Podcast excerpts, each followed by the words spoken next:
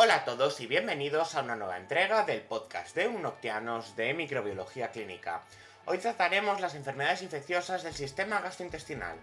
Y para ello tenemos que hacer una pequeña distinción entre lo que son las gastroenteritis infecciosas, que estarían causadas por tanto bacterias como virus y parásitos, y entre las gastroenteritis no infecciosas, que estarían causadas por fármacos, eh, por una intoxicación como consecuencia de una enfermedad inflamatoria intestinal, una colusión intestinal parcial, una diverticulitis, una enfermedad celíaca, nutricional o una enfermedad extraintestinal. Empezaremos entonces hablando de la diarrea. Bueno, ¿qué es la diarrea? Sería la alteración del movimiento del intestino caracterizado por el aumento del contenido de agua de las heces, o también por el volumen o por la frecuencia de las deposiciones. La OMS, o sea, la Organización Mundial de la Salud, establece que debe haber tres o más deposiciones de consistencia disminuidas en 24 horas, o al menos con una presencia de elementos anormales, como pus, sangre o moco, para establecer que existe una diarrea.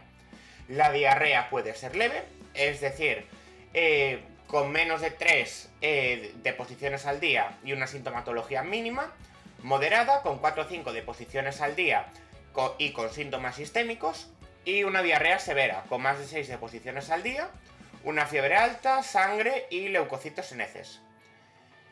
Eh, bueno, aquí sería interesante que buscaseis eh, lo que sería el cuadro de Bristol sobre las heces. Vale, la diarrea infecciosa se produce en 6 síndromes clínicos.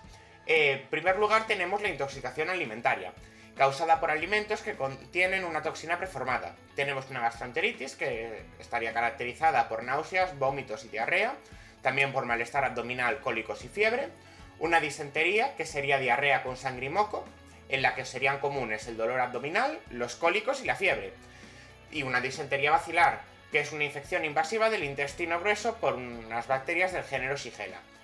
Tenemos la enterocolitis, que sería una inflamación del intestino delgado y grueso, la diarrea del viajero, y el cólera, que estaría causado por el eh, microorganismo Vibrio cólera. Pasaremos a explicar los mecanismos de patogenicidad. En primer lugar tenemos la intoxicación, como consecuencia de una toxina preformada, donde las bacterias producen una toxina mientras se multiplican en el alimento. Y las bacterias podrían ser destruidas en la preparación culinaria, pero no siempre así las toxinas. Tenemos eh, como ejemplos las toxinas eh, que libera Streptococcus las toxinas eh, liberadas por Clostridium botulinum y las toxinas por Bacillus cereus. Tenemos la toxinfección, de donde la toxina se produce en el intestino y que de ahí tenemos que el periodo de incubación es más largo y la diarrea sería más intensa. En este caso tendríamos, por ejemplo, al Vibrio cólera y al Escherichia coli enteroxigénico. Por último, tenemos la invasión del intestino, que eh, estaría causada por microorganismos enteroinvasores de la mucosa, que producirían fiebre, cólicos y sangre, y moco en las heces. Aquí tendríamos a Shigella, a Salmonella y a Escherichia coli enteroinvasivo. También tenemos virus. Hablemos de la patogenia de la infección gastrointestinal. Tenemos en primer lugar los factores epidemiológicos, eh, por ejemplo la edad, las condiciones de vida o los hábitos personales. Tenemos los factores de huésped, como podrían ser las características del huésped, es decir, barreras físico-químicas, el perintaltismo intestinal, la microbiota intestinal y el sistema inmune, y también sus mecanismos de defensa. Por último, tenemos los factores del microorganismo, que sería el inóculo, es decir, la dosis infectiva, qué cantidad de ese patógeno eh, haría falta para provocar la enfermedad. Y bueno, podemos decir como curiosidad que mm, el género Shigella es muy pequeño. Tenemos las toxinas, la adherencia y por último la invasividad. Pasemos entonces a las infecciones intestinales inflamatorias. La diarrea inflamatoria se caracteriza por deposiciones muy frecuentes de escaso volumen, con presencia de moco y sangre, y podría estar acompañada de tenesmo, fiebre o dolor abdominal grave. Cuando esta diarrea es de origen infeccioso, se acompañaría con la presencia de abundantes leucocitos en heces, y suele estar producida por Salmonella, Shigella, Campylobacter y Escherichia coli enterohemorrágica, también por Clostridium difficile y por Yensina enterocolítica. Escherichia coli formaría parte de la microbiota normal del colon de los seres humanos, pero también de otros animales. Podría ser patógeno tanto dentro como fuera del tracto gastrointestinal. Tiene tres tipos de antígenos superficiales, el O, el K y el H, y sus fimbrias eh, facilitarían la adherencia de la bacteria a la superficie epitelial. Tenemos varios tipos. En primer lugar, el enteroxigénico, cuyo principal factor de virulencia serían enterotoxinas termolábiles y termoestables. Eh, su mecanismo sería la activación del adenilato glucoanilato ciclasa. Eh, y bueno, causaría una diarrea acuosa. Eh, tenemos el tipo enterohemorrágico, con toxinas similares a Shiga 1 y 2, que actuaría inhibiendo la síntesis proteica, causando una diarrea sanguinolenta. Tenemos el tipo enteroinvasivo, cuyo principal factor de virulencia, como es lógico, sería la invasividad su mecanismo sería la invasión celular, también bastante lógico, y causaría una disentería aguda. Eh, tenemos eh, coli enteropatógeno, cuyo principal factor de virulencia serían sus pili. Eh, su mecanismo sería la adherencia localizada y causaría una diarrea aguda y persistente. Tenemos en último lugar a eh, coli enteroagregativo, con fimbrias y enterotoxinas, que causaría una adherencia agregativa que provocaría una diarrea persistente. Los E. coli enteropatogénicos clásicos y los E. coli enterotoxigénicos estarían a la orden del día en los países con graves problemas higiénicos sanitarios, que causarían del orden de 630 millones de casos de diarrea y 775.000 muertes al año, afectando muy especialmente a la población infantil. Las infecciones extraintestinales por Escherichia coli serían causa frecuente de infecciones urinarias, como la cistitis o la pielonefritis, y de bacteriurias asintomáticas. También causarían infecciones biliares, como por ejemplo la colecistitis, peritoneales, como la peritonitis, y meningias, como por ejemplo la meningitis. También tendríamos infecciones de heridas, como accesos, y de mucosas, como la otitis o la sinusitis. Por último, tenemos procesos generalizados como bacteriemias Cambiemos de microorganismo y pasemos a hablar de Salmonella entérica, que puede encontrarse en el trato gastrointestinal de los seres humanos, de las aves de corral y de muchos otros animales. Se transmite a través de productos alimentarios contaminados o por vía fecal oral. Eh, la Salmonella entérica causaría la enterocolitis, eh, que, bueno, que estaría relacionada con productos de pollería contaminados, como por ejemplo huevos, que serían principal vehículo de infección de los seres humanos aunque la leche cruda y ciertas mascotas como las tortugas también podrían transmitir. Otro microorganismo sería tanto Salmonella cipi como Salmonella paracipi, es que serían patógenos exclusivos de humanos, que penetrarían también por vía fecal oral y sería generalmente a través de alimentos, agua contaminada con heces humanos. Eh, los niños pequeños y los ancianos serían especialmente susceptibles a estos dos microorganismos. Eh, pero también los individuos que viven en condiciones de hacinamiento. La salmonella cipis adheriría a la mucosa e intestinal y se replicaría activamente y se diseminaría por el retículo endotelial, incluidos el hígado y el bazo, y se podría extender hasta... Una de las enfermedades que podría causar también Salmonella cipis sería la fiebre tifoidea o el tifus, que sería una enfermedad sistémica grave, potencialmente mortal, que estaría caracterizada por fiebre alta y síntomas abdominales. En el 30% se presentaría una erupción maculopapular suave en el tronco, y después de unas tres semanas las bacterias podrían penetrar en la sangre y la bacteriemia resultante causaría fiebre, dolor de cabeza, malestar y diarrea sanguinolenta. La endotoxina podría provocar una encefalopatía, miocarditis o CID, y bueno, habría un riesgo de perforación intestinal. Eh, la remisión se produciría en un periodo de 4 a 6 semanas. Eh, y bueno, habría una serie de bacterias acantonadas que corresponderían al 1 al 3%, que estarían en la vesícula y en las vías biliares, pero también en el riñón. Habría unos portadores que pueden ser temporales o crónicos. Dentro de crónicos, si queréis saber un poquito más, os recomiendo buscar quién era eh, Mary Malone, también conocida como María la tifoidea. Y bueno, la principal vía de contagio sería por la falta de higiene. Pasemos a hablar de Sigela, que sería un patógeno exclusivo de los humanos. Sigela se transmitiría entre personas a través de heces contaminadas. Y bueno, las moscas y los alimentos contaminados, o el agua contaminada, también evidentemente podrían eh, disipar la enfermedad. La dosis infectiva, como mencionamos al principio, en esta enfermedad es muy baja, es decir, que para tener la enfermedad eh, tendríamos que ingerir menos de 200 bacterias. Son habituales los casos secundarios entre personas eh, que comparten la misma casa, especialmente en condiciones de hacinamiento o poca higiene. y Shigella invadiría y destruiría la mucosa del intestino grueso, pero raramente penetraría en las capas intestinales más profundas. Produce una entotoxina, perdón, eh, que se denomina Shiga, que tendría propiedades enterotóxicas y citotóxicas. Habría cuatro especies, eh, Shigella dysenteria, eh, Shigella sonei, Shigella flexeneri y Shigella eh, boidi. Eh, y bueno, y entre sus manifestaciones clínicas destacamos la disentería bacilar, que sería la shigelosis, que se caracterizaría por una diarrea con moco y sangre y también habría calambres abdominales dolorosos. La enfermedad generalmente adquiriría mayor gravedad en la gente que es así más joven o gente también anciana, y entre los individuos que estarían malnutridos, en los que la sigelosis podría provocar una deshidratación grave e incluso la muerte como consecuencia. El género Yersina comprendería especies patógenas para el hombre, por ejemplo, Yersina pestis, que bueno, eh, la causante de la peste bubónica, Yersina pseudotuberculosis y Yersina enterocolítica, que sería la más importante, bueno, aunque existirían otras especies.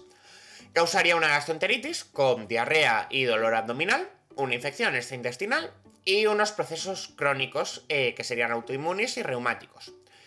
Eh, para hablar así un poquito de lisina enterocolítica, podemos decir que los animales, principalmente el ganado porcino con serotipo O3 y O9, pero bueno, también otros, eh, y el propio medio ambiente actuaría como si fuese un reservorio.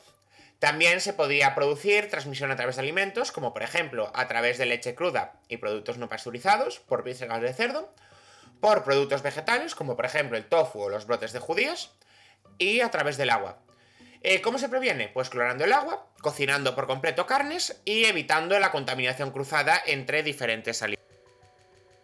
¿Cómo se evita la contaminación cruzada? Aplicando pautas de sentido común. Es decir, yo estoy preparando la comida y estoy cortando eh, unos filetes de lomo y me quiero hacer para acompañar una ensalada. Antes de cortar los tomates y la lechuga, voy a fregar la tabla donde he cortado el cerdo o usar otra tabla.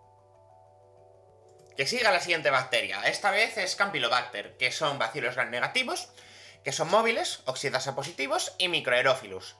El Campylobacter jejuni estaría muy distribuido en la naturaleza y formaría parte de la microbiota normal de muchas especies de vertebrados, como podrían ser, por ejemplo, las aves, eh, tanto las aves salvajes como las aves domésticas. Se transmitiría por vía fecal oral, eh, por contacto directo o por exposición a agua o carne contaminada, especialmente pollo. Infectaría el intestino, ulceraría el yeyunio, el ili. ¿Qué manifestaciones clínicas tiene? Pues cursa con enteritis aguda. Eh, Campylobacter jejuni sería la principal causante de ciertas enfermedades de origen alimentario, características de Estados Unidos. Eh, provocaría tanto síntomas sistémicos como puede ser la fiebre, la cefalea, la mialgia, eh, pero también puede provocar eh, otros síntomas intestinales, como por ejemplo los calambres abdominales y la diarrea sanguínea. Venga, más bacterias. El género Vibrio, que pertenece a la familia de Vibrionaceae. Bacilos gran negativos, oxidasa positivos y catalasa también positivos. Su morfología es característica y serían móviles teniendo un flagelo polar, tienen origen acuático y bueno, algunas especies son patógenas como por ejemplo el Vibrio cólera, el Vibrio parahemolyticus y el Vibrio vulnificus. Ah, empecemos por el vibrio cólera. Vale, existirían dos biotipos. El biotipo clásico y el biotipo Thor, que no tiene martillo, ¿vale? Se transmite por agua y por alimentos contaminados. No se conocerían reservorios en animales ni en vectores. Y bueno, los brotes de infección por alimentos estarían asociados al consumo de marisco o pescado crudo. Eh, que bueno, ese pescado y marisco crudo tendría que estar recogido en aguas contaminadas. Después de la ingestión, este vibrio infectaría el intestino delgado. Eh, pero no es una bacteria invasiva. Y bueno, causaría enfermedad gracias a una endotoxina que tiene, que sería el colarágeno, que induciría la activación de la ciclasa por el ADP y la ribosilación de proteínas G, provocando una diarrea líquida. Sus manifestaciones clínicas, pues si se llama vibrio cólera, será el cólera. Eh, bueno, consistiría en la pérdida masiva de líquidos y los electrolitos del cuerpo. Eh, la incubación sería de horas a unos pocos días y bueno, habría después una diarrea líquida profusa con heces en lo que sería agua de arroz. Eh, no tiene tratamiento y bueno, la muerte podría sobrevenir en horas o días con una tasa por desgracia superior al 50%. Eh, ¿Cómo se trata? Bueno, pues es esencial restituir el líquido y los los electrolitos, perdón. Algunos antibióticos, como por ejemplo la doxiciclina, eh, podrían acortar los periodos de diarrea y descreción del organismo. Y bueno, para minimizar la transmisión, eh, se deberían tomar medidas sanitarias que digamos que eviten la contaminación fecal de los suministros de agua. se debe, y evidentemente se deben cocer bien los alimentos. Otro vibrio, el Paremoliticus, pues bueno, tiene una gran importancia en Japón. Está relacionado con el consumo, consumo de pescado y marisco crudo. Mm, el sushi este. Eh, que va, me encanta el sushi, pero mm, hay que congelar el pescado. Tiene su reservorio en aguas eh, costeras de zonas templadas y cálidas. Y bueno, la dosis efectiva sería bastante elevada. Y bueno, el periodo de incubación es corto. Cursaría con diarrea, con dolor abdominal y con náuseas. Otra bacteria más, Helicobacter pylori, aislada en 1899 por un paisano que se llamaba Walery Warsaki. Eh, pero bueno, no se estudió hasta eh, un siglo después.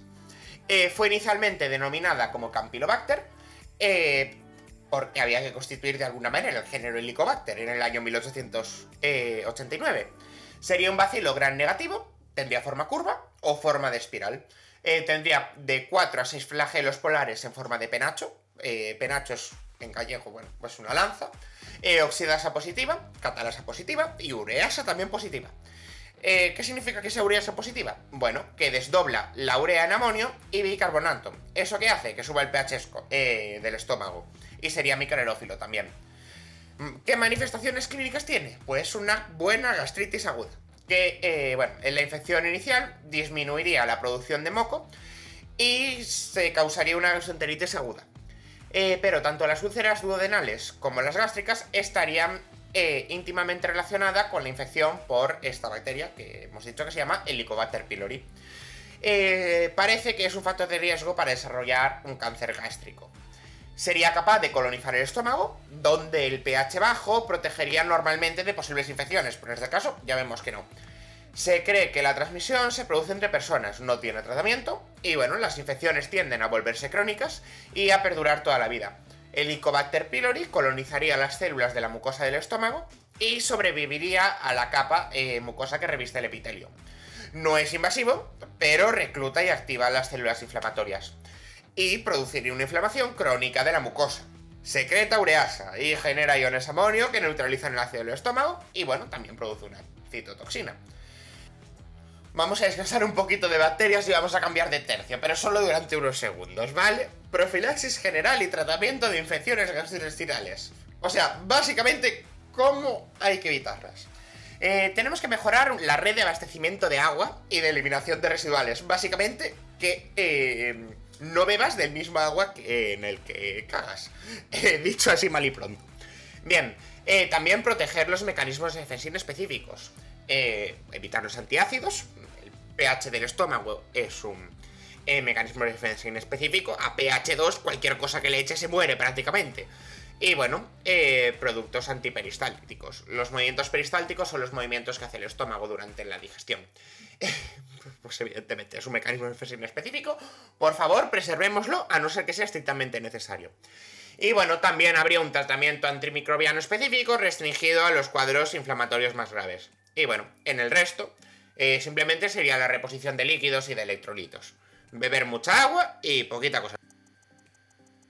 Vale, ¿qué sigue? Si no la habéis eliminado, sí, toca otra bacteria, esta vez Bacillus cereus, que sería eh, una fórmula emética que se da en el arroz. Eh, se desarrolla en un periodo corto de menos de 6 horas y cursa con vómitos, náuseas y espasmos abdominales. Dura de 8 a 10 horas y presenta una enterotoxina termoestable. La forma diarreica se daría en carne y en vegetales. Esta vez tarda más de 6 horas en desarrollarse, cursa con diarrea, con náuseas y con espasmos abdominales. Dura de 20 a 36 horas y presentaría una enterotoxina termolábil. Otra materia más, venga. Clostridium perfinges, bacilo gran positivo, anaerobio estricto y productor de múltiples toxinas muy potentes. Puede formar parte de la microbiota del tracto gastrointestinal, pero esta aquí, esta amiga, es un poquito capullo. Bueno, sus esporas están en el suelo. La toxina alfa es una fotofosfolipasa C. Eh, fotofosfolipasa he dicho, no, fosfolipasa, perdón. Que lisa las células endoteliales y sanguíneas. Eh, bueno, y produciría como mínimo, fijaos, 11 enterotoxinas más. Y estos tendrían efectos hemolíticos, citotóxicos y neucróticos. Eh, vale, mm, aquí tenemos la gastroenteritis, que se consideraría como un ejemplo de toxoinfección alimentaria. Consiste en la ingestión de alimentos contaminados con células vegetativas pero también esporas que una vez que están dentro del aparato gastrointestinal, eh, producen unas enterotoxinas que alteran el transporte de iones del intestino delgado. Otra batería más, venga, ya va a ser de las últimas, os prometo que pronto pasamos a virus. Clostridium difficile, que puede ser un componente normal, aunque no mayoritario, de la microbiota del intestino grueso, eh, de un porcentaje pequeño de individuos. Puede crecer desmesuradamente en el colon de pacientes sometidos a tratamiento antibiótico prolongado, o sea, una, lo que sería una sobreinfección. La enterotoxina A provocaría una secreción excesiva de líquido y una respuesta inflamatoria en el colon. La citotoxina B interferiría en la síntesis eh, de proteínas. ¿Qué manifestaciones clínicas tiene? Pues una colitis pseudomembranosa causadas por las toxinas AB, que tendría eh, como característica una diarrea líquida explosiva, y la formación de pseudomembranas. Vale, ya sí que estamos acabando con bacterias, os lo prometo. Staphylococcus aureus, cuyos principales factores de virulencia son eh, los de la pared celular, las exotoxinas citotóxicas, las enterotoxinas eh, que causarían intoxicaciones alimentarias, como por ejemplo la toxina que estimularía el centro del vómito que está en el cerebro, y bueno, después de un corto periodo de tiempo de incubación, aparecerían síntomas agudos de náusea, vómitos y diarrea autolimitada. Y bueno, es una toxina termostable. Tenemos la toxina del síndrome del shock tóxico y una toxina exfoliativa.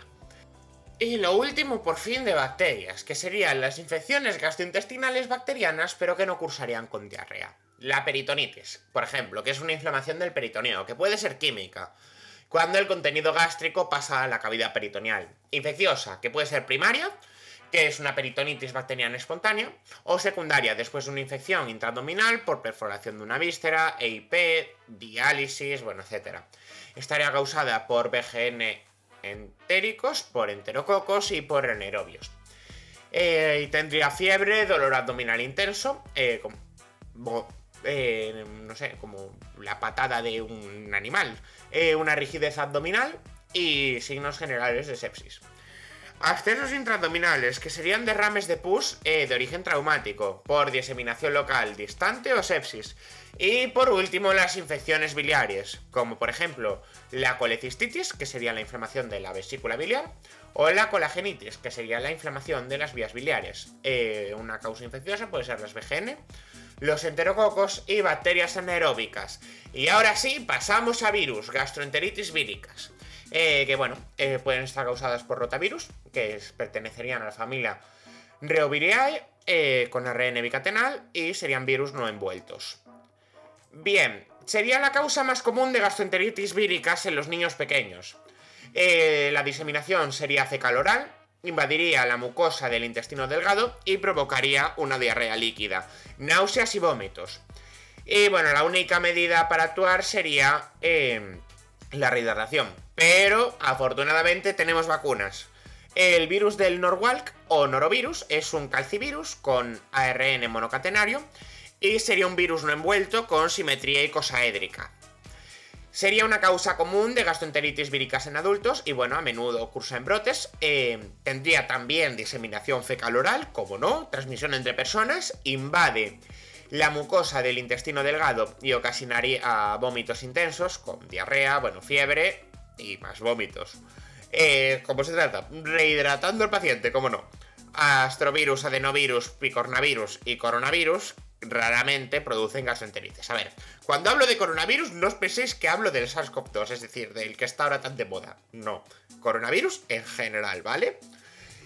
Siguiente, hepatitis. Eh, la hepatitis, pues es una inflamación del hígado. Eh, hay cinco virus principales, las hepatitis A y E, que se transmitirían por vía fecal oral y producirían una hepatitis leve aguda, excepto la hepatitis E en el embarazo. La hepatitis B y C serían transmitidas por los fluidos corporales infectados. Lo mismo que el eh, BHD que precisa una infección simultánea por BHD. Bien, a menudo ocasiona infecciones crónicas. Y bueno, ¿qué secuelas tiene? Fibrosis, cirrosis y, por desgracia, cáncer hepático. Eh, al principio se suelen confundir con un cuadro gripal, con fiebre, dolor de cabeza, cansancio, náuseas, diarrea y que no tengo ganas de hacer absolutamente nada, lo que viene siendo una gripe normal y corriente, pero que después aparece la ictericia. Mm, nos volvemos amarillos. Somos Donald Trump. Eh, bueno, ¿y por qué se produce? Por acumulación de bilirrubina. La orina se oscurece, eh, lo que se llama coliuria, es decir, que parece que estás orinando Coca-Cola. Y bueno, las heces tienen un color blanquecido, o sea... Mm, un paciente que pasa de un cuadro gripal a convertirse en amarillo, oh Dios mío, me estoy convirtiendo en Trump, a mear Coca-Cola y a eh, excretar heces blancas, dices, uy, cuidado, cuidado, cuidado, que esto tiene pinta de ser grave. Vale, hepatitis A, ¿qué es la causa? El VHA picoronavidae, el picoronavirus. Eh, picornavirus, perdón. Eh, la transmisión, ¿cómo es? Por ingestión. Incubación de 2 a 6 semanas. Eh, ¿Qué síntomas tiene? A nivel subclínico tenemos fiebre, cefalea y malestar. Eh, bueno, habría también ictericia y no estaría cronificada. ¿Qué vacuna tiene? Pues una vacuna de virus inactivados. Hepatitis B, VHD, Hepadanaviriae, vía parental. Parenteral, perdón, o vía sexual también. Vía parenteral es a través de agujas. Eh, ¿Cuánto dura la incubación? Esta es un poquito más larga, de 4 a 26 semanas. Eh, síntomas subclínicos, sin cefalea, eh, podría causar daño hepático grave y puede cronificar. Eh, ¿Qué vacuna tenemos? Pues una vacuna genéticamente modificada que estaría producida en levaduras. hepatitis C, VHD, Flarividiae. Vía parenteral, como hemos dicho, a través de agujas, de 2 a 22 semanas. Y bueno, síntomas similares a VHB, pero tiene mayor probabilidad de cronificarse. Y vacuna no tiene. Eh, hepatitis D, VHD Delta Viriae, parenteral que requiere eh, una infección simultánea por VHB, es decir, hepatitis B. Eh, incubación de 6 a 26 semanas, un daño hepático grave y una alta tasa de mortalidad. Y bueno, la vacuna contra la hepatitis B sería ligeramente protectora. Y por último tenemos la hepatitis E por VHE calciviriae, ¿Cómo se transmite? Por ingestión, se incuba en 2 a 6 semanas, síntomas similares a la hepatitis A, pero es una enfermedad crónica y la vacuna se está actualmente desarrollando. Ya por último vamos a hablar de hongos. Eh, bueno, habría intoxicación por alcaloides del cornezuelo de centeno, como por ejemplo el fuego de San Antonio. Eh, ¿Qué patógeno? Eh, clavices purpúrea. Eh, ¿Y qué síntomas tiene? Pues una restricción del flujo sanguíneo de las extremidades y bueno, también habría alucinaciones.